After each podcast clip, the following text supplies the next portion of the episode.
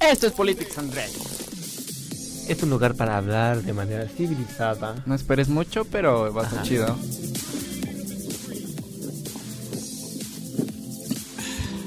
Donde choreamos con agua. Tres, dos...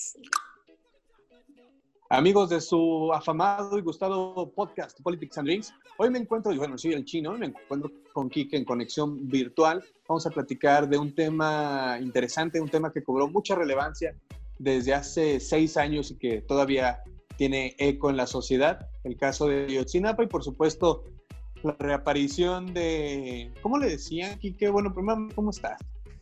Gracias, Chino. Gracias por recordar que estoy aquí acompañante. Eh, le decían Ricky Riquín Canallín, ¿no? El Ricky Riquín Canallín, apodado así en un en uno de los debates, la reaparición. En uno de los debates que nos dio mucha risa, ¿no? Este, cuando el señor Cabecita de Algodón lo, lo mencionó y bien cagados, y el señor en las encuestas hasta arriba, y hoy día es presidente, y los que votamos por Morena los, nos lamentamos de esa decisión, ¿no? ¿Votaste por Morena? No. Ah, dijiste los que votamos por Morena. Ah, guas, voto libre y secreto. Bueno, pero reaparece Ricardo Anaya en la escena pública, en la escena política y dice que pues él creo que va a salvar a México. No sé si realmente lo va a salvar, pero creo que sí, también necesitamos un salvador. Yo, yo me pregunto si a alguien se preguntó, o sea, en qué momento se había ido. Porque fue como de, ah, ya regresé a la vida pública. Ah, ok. Ah, pues ¿Cuándo que va. fuiste? Que va, güey. Gracias por aparecer, pero no sabía O que te sea, ido. porque de hecho, bueno, primero vamos a hablar de Yotzinapa y después hablamos de este señor, ¿no?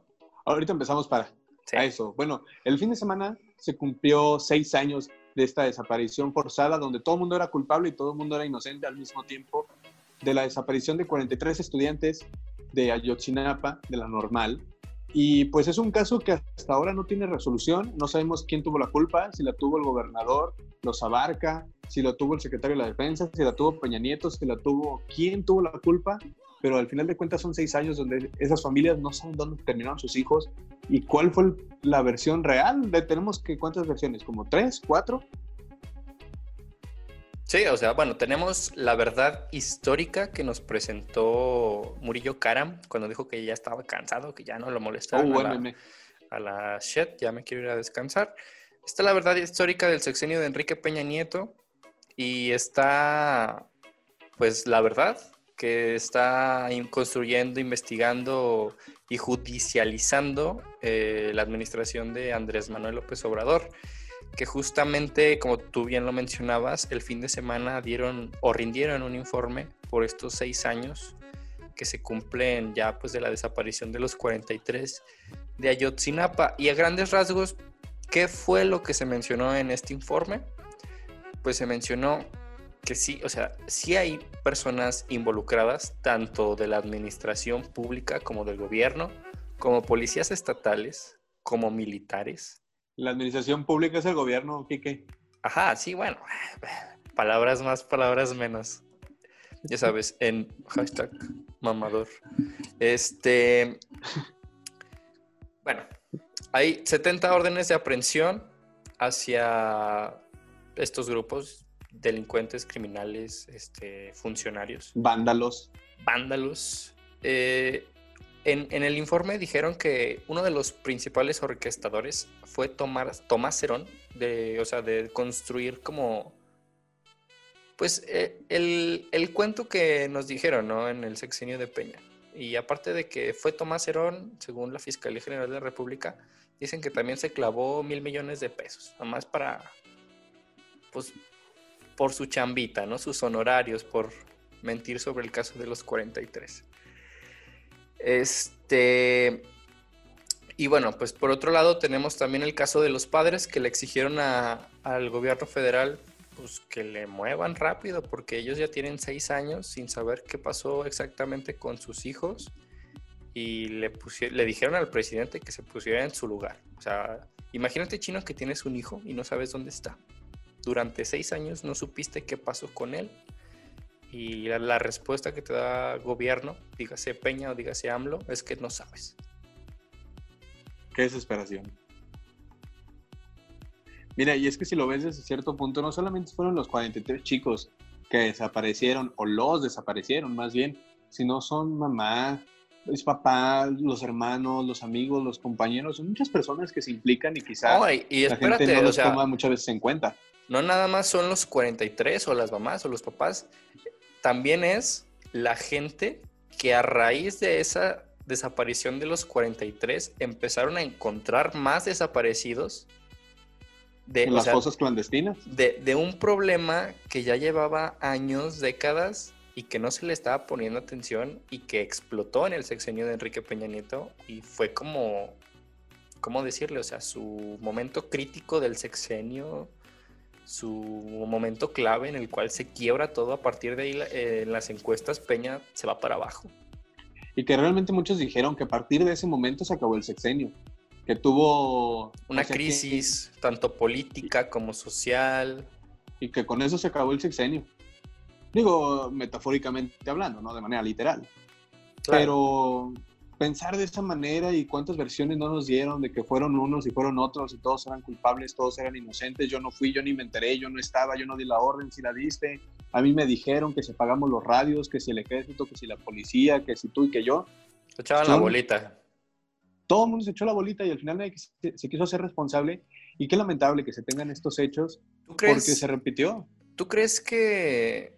eh, porque, o sea, recuerdas que cuando pasó, el tema estaba creciendo y creciendo y Peña no salía a decir ninguna declaración. ¿Crees que si hubiera salido antes, eh, habría sido diferente? Yo creo que eh, hubiera sido diferente mediáticamente, no en la realidad. Mediáticamente y en la real política hubiera sido diferente porque hubiera dado la cara el funcionario más alto que tiene este país, que es la, la investidura de la presidencia de la República, hubiera dado la cara, hubiera dicho, pues pasó esto y esto y lo vamos a investigar. Y no después de mucho tiempo que tuvo que salir Murillo Karam, que para ese momento era, era el procurador de la República, tuvo que salir a decir, pues andamos haciendo esto y esto y esto. Pero después de muchísimo tiempo, cuando la presión social creció, cuando la presión mediática también creció.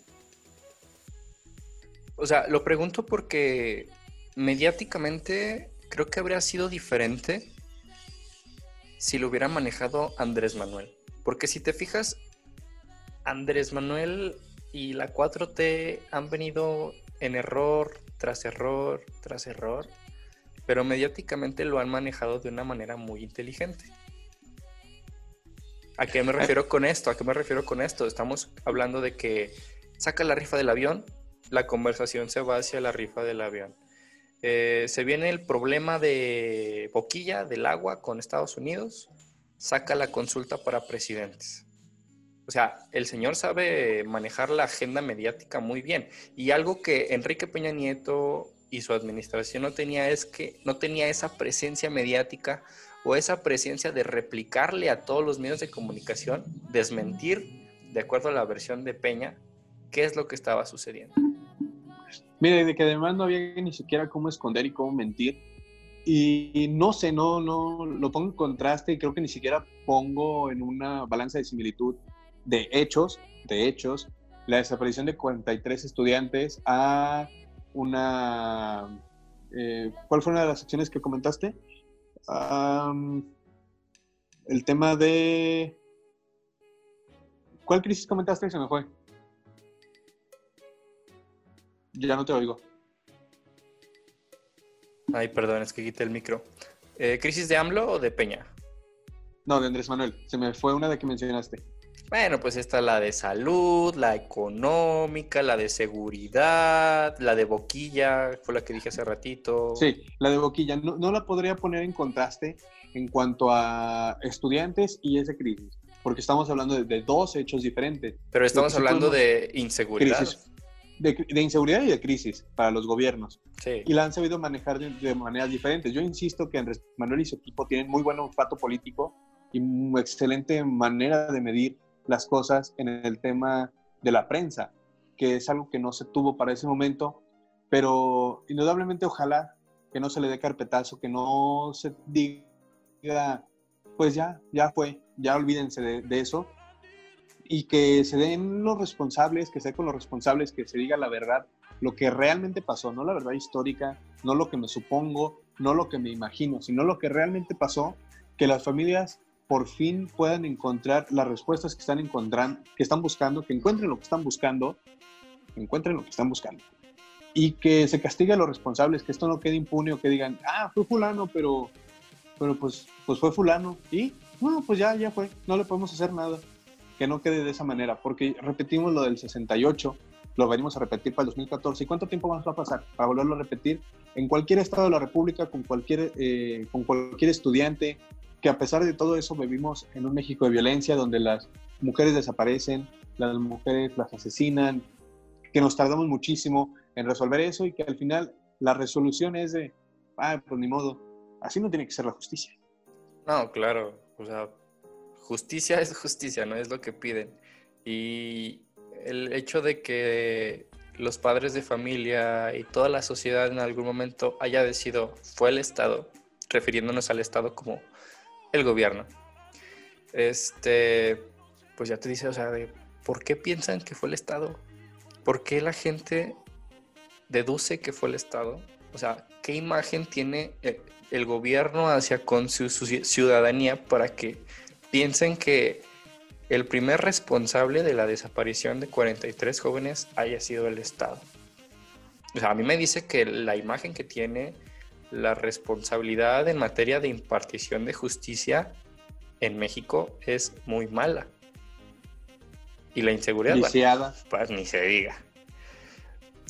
No sé, no sé si tú supiste, Chino, de, de un suceso muy triste que pasó en el sexenio de Cedillo.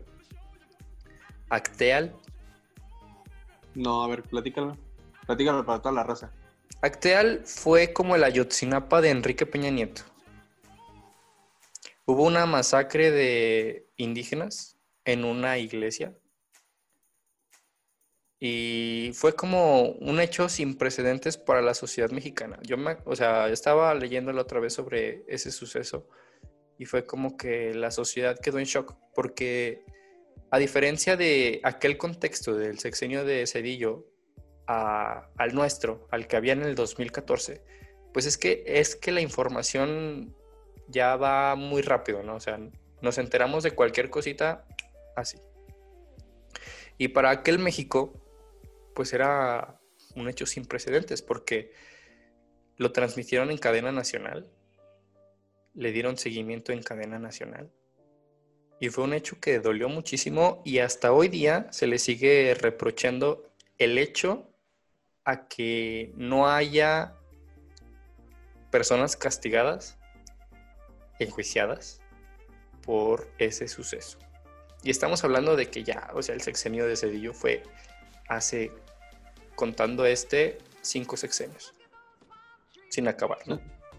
Y son hechos que realmente tienen que dejar de pasar, que lamentablemente ya ocurrieron, pero está en nosotros hacer que ya no pasen y exigir, en todo momento exigir que pues se dé con los responsables y que se castigue, que se dé un castigo ejemplar. Lamentablemente para muchas personas, pues la pena de muerte no está, no es válida aquí en nuestro país, que quizá, seguramente. En exclusiva, el chino quiere la pena de muerte para México. no, no, pero imagínate que le digan a, uno de los padres de, de los 43, fue fulano, ¿qué le hacemos? pues seguramente no va a ir a abrazarlo y decir. Ah, o sea, todavía, todavía sería como muy cínico preguntar, oigan, ¿fue ese vato? ¿Qué le hacemos? Pues enjuicialo, cabrón.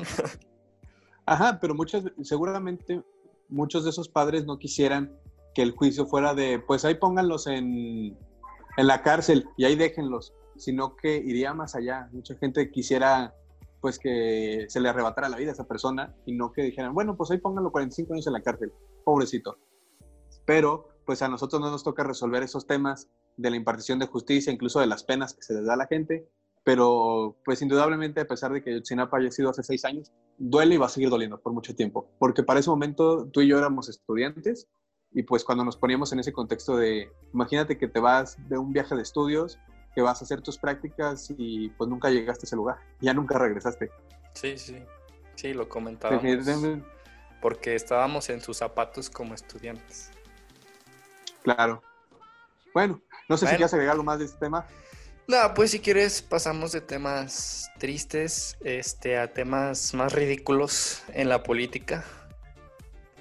Bueno, vi- viene el resurgimiento de Anaya, que incluso lo platicamos, este, pues alguien supo en qué momento se fue. Ajá. Dijo, va, va a reaparecer. Pues, ¿en qué ¿Dónde, dónde estaba o a qué se fue? Dejó apartado el sillón y regresó y ya se lo desapartaron y ya lo está ocupando. ¿Qué onda? Digo, porque ni siquiera hubo un comentario por parte de su partido que lo dejó muy... o sea, no digo, "Mm, bienvenido, este, Ricardo Cortés, fue como... Marco Ricardo Cortés, Marco Cortés, perdón. Este, no fue como de, ah, bienvenido, este, pásale, este, vamos a hacer una oposición bien chingida, bien chingona contra el presidente. ¿No? O sea, yo No, creo que no pasó eso. siento que, o sea, sí quiere ser oposición Ricardo Naya, él lo dijo en su video y, y así, ¿no? Y aparte que su video nada más sirvió como para promo- promocionar o hacerle branding a su, a su libro. Pero, o sea, ¿qué? O sea, ¿a qué viene? No, no, no, no le veo sentido, porque ahorita oposición, ¿qué, qué hay? Una oposición digna. Creo que le han hecho más oposición las, las chicas feministas y los papás de los niños con cáncer que algún otro partido político. Y el grupo de Frena. No olvidemos Bueno. el grupo Frena que se hace presente en cualquier estado de la República. Pero definitivamente es que ahí están los partidos que deberían ser oposición, pero que no nacieron. Veo esas dos lecturas. Que ahí están, que deben ser oposición, pero no saben ser oposición porque no nacieron como oposición. Y por otra parte, que ahí está la oposición, pero como no está organizada y no está agrupada y no saben cómo hacerlo, pues ahí están. Creo que Ricardo Anaya podría aportarle mucho a esta oposición, pero también pues de qué manera se lo va a, aportar. Ah, y también si le dan la bienvenida a esta oposición, porque acuérdate que las formas en las que llegó a la candidatura de la presidencia, pues no fueron como que... Yo creo que él sí siguió así tal cual, al pie de la letra, el, el príncipe de, Mia- de Maquiavelo. Lo habrá leído. Quién sabe, igual y sí, ¿eh? Digo, sería interesante saber si lo Sí. leyó o no, no porque yo dude de que lea. De que no lea. que sería interesante. sería interesante saber si lo leyó o no, pero no sé qué tanto eco, digo, para ese día, cuando fue el video de que regreso a la vida pública, vimos memes donde la gente pensaría o le gustaría que fuera Juan Gabriel y no Ricardo Anaya, pero no sé qué tanto eco pueda generar ahorita. Veremos a partir de quizá de enero que venga el proceso electoral, donde posiblemente ya podremos ver a un Ricardo Anaya si tiene alguna aspiración, aspiración para ser eh, candidato de elección popular o busque algo más con miras a volver a competir a la presidencia del 2024. No lo sé, pero pues a ver qué nos aporta el, joven Ricardo Anaya, que mucha gente decía que era muy bueno, otros decían que era muy malo, pero por lo que es famoso es el Ricky Requín Canallín. Este comentario que en algún momento de 2018, dentro de ese debate, nos cagó de risa, ¿no? A muchos mexicanos. Y no sé si ahora esos mexicanos se arrepientan o no de haberse cagado de risa, de, dar- de darle tanta aprobación a un personaje de la política mexicana que hoy es su presidente y que, bueno, lo digo por experiencia, dedica gran parte de sus mañaneras a atacar a la prensa, a políticos, Pero solo la prensa fifi. Solo a la prensa fifi. Pero él no estigmatiza, él no estigmatiza, él nada más amor y paz y su bodega no es... Digo, su bodega, ¿qué? su pecho no es bodega. Este... Su bodega no es pecho. Su bodega no es pecho. Bueno, pero sí, este, y como bien lo comentabas, pues otra, otra, in- otro intento de oposición absurdo es el grupo Frena, ¿no? Que hace un año, fíjate, hasta eso creo que sí han ganado mucha fuerza, chino. Nos dará mucha risa, nos burlaremos de ellos. Yo me tocó entrevistar a algunos participantes del grupo Frena aquí en Aguascalientes y tienen un discurso como de guion, así como aprendido tal cual. Y es que, no, uno, AMLO es un dictador y nos va a llevar al comunismo, que el foro de Sao Paulo y la dictadura y vamos a hacer Venezuela y ya. De ahí, de ahí no lo sacas. Y, Esa es la básica, vamos a hacer Venezuela. Ajá. Y yo de ahí, o sea, neta, ¿se creen ese discurso tan... No, o sea, me pregunto, ¿se creen ese discurso de verdad o hay como otro objetivo detrás de ese movimiento? Que, que, o sea, el objetivo es el desgaste político de, de la figura de Andrés Manuel, ¿no? Que si lo logran o no, ahorita, pues quién sabe, mira. Este Bolsonaro en Brasil, que es ultraderechista, así empezó eh, con sus movimientos absurdos que nadie le creía y ve dónde está ahora. No estoy diciendo que vaya a ser el caso de Gilberto Lozano, ¿no? Pero que se, le, que se le esté dando tanta importancia y tanto ojo público, pues bueno, lleva buen camino. No sé, ¿tú qué opinas? Pues mira, habrá que ver qué habrá que ver qué quieren lograr los grupos de la oposición, si realmente podemos tener en la figura de Ricardo Anaya o de quien sea un líder de la oposición que los agrupe, que los organice, que, les, que entre ellos tomen, no sé, un curso de ser oposición en tres simples pasos, porque parece que todo el mundo está perdido en ser eso que necesita México, y no porque sea Andrés Manuel el presidente, sino porque necesitamos un contrapeso. En todo gobierno como el de nosotros, presidencial y democrático, necesitamos un contrapeso que no tenemos. Entonces, pues habrá que ver cómo evoluciona tanto Frena, que se ha mostrado en, todo, en todos los estados de la República, eh, los colectivos feministas que han sido, creo que, la mejor eh, oposición y grupo de presión que tiene este país. ¿Sabes las también? copas de niños con cáncer. Creo que ha sido una oposición digna. o sea, la prensa a la cual siempre se refiere AMLO en sus mañaneras.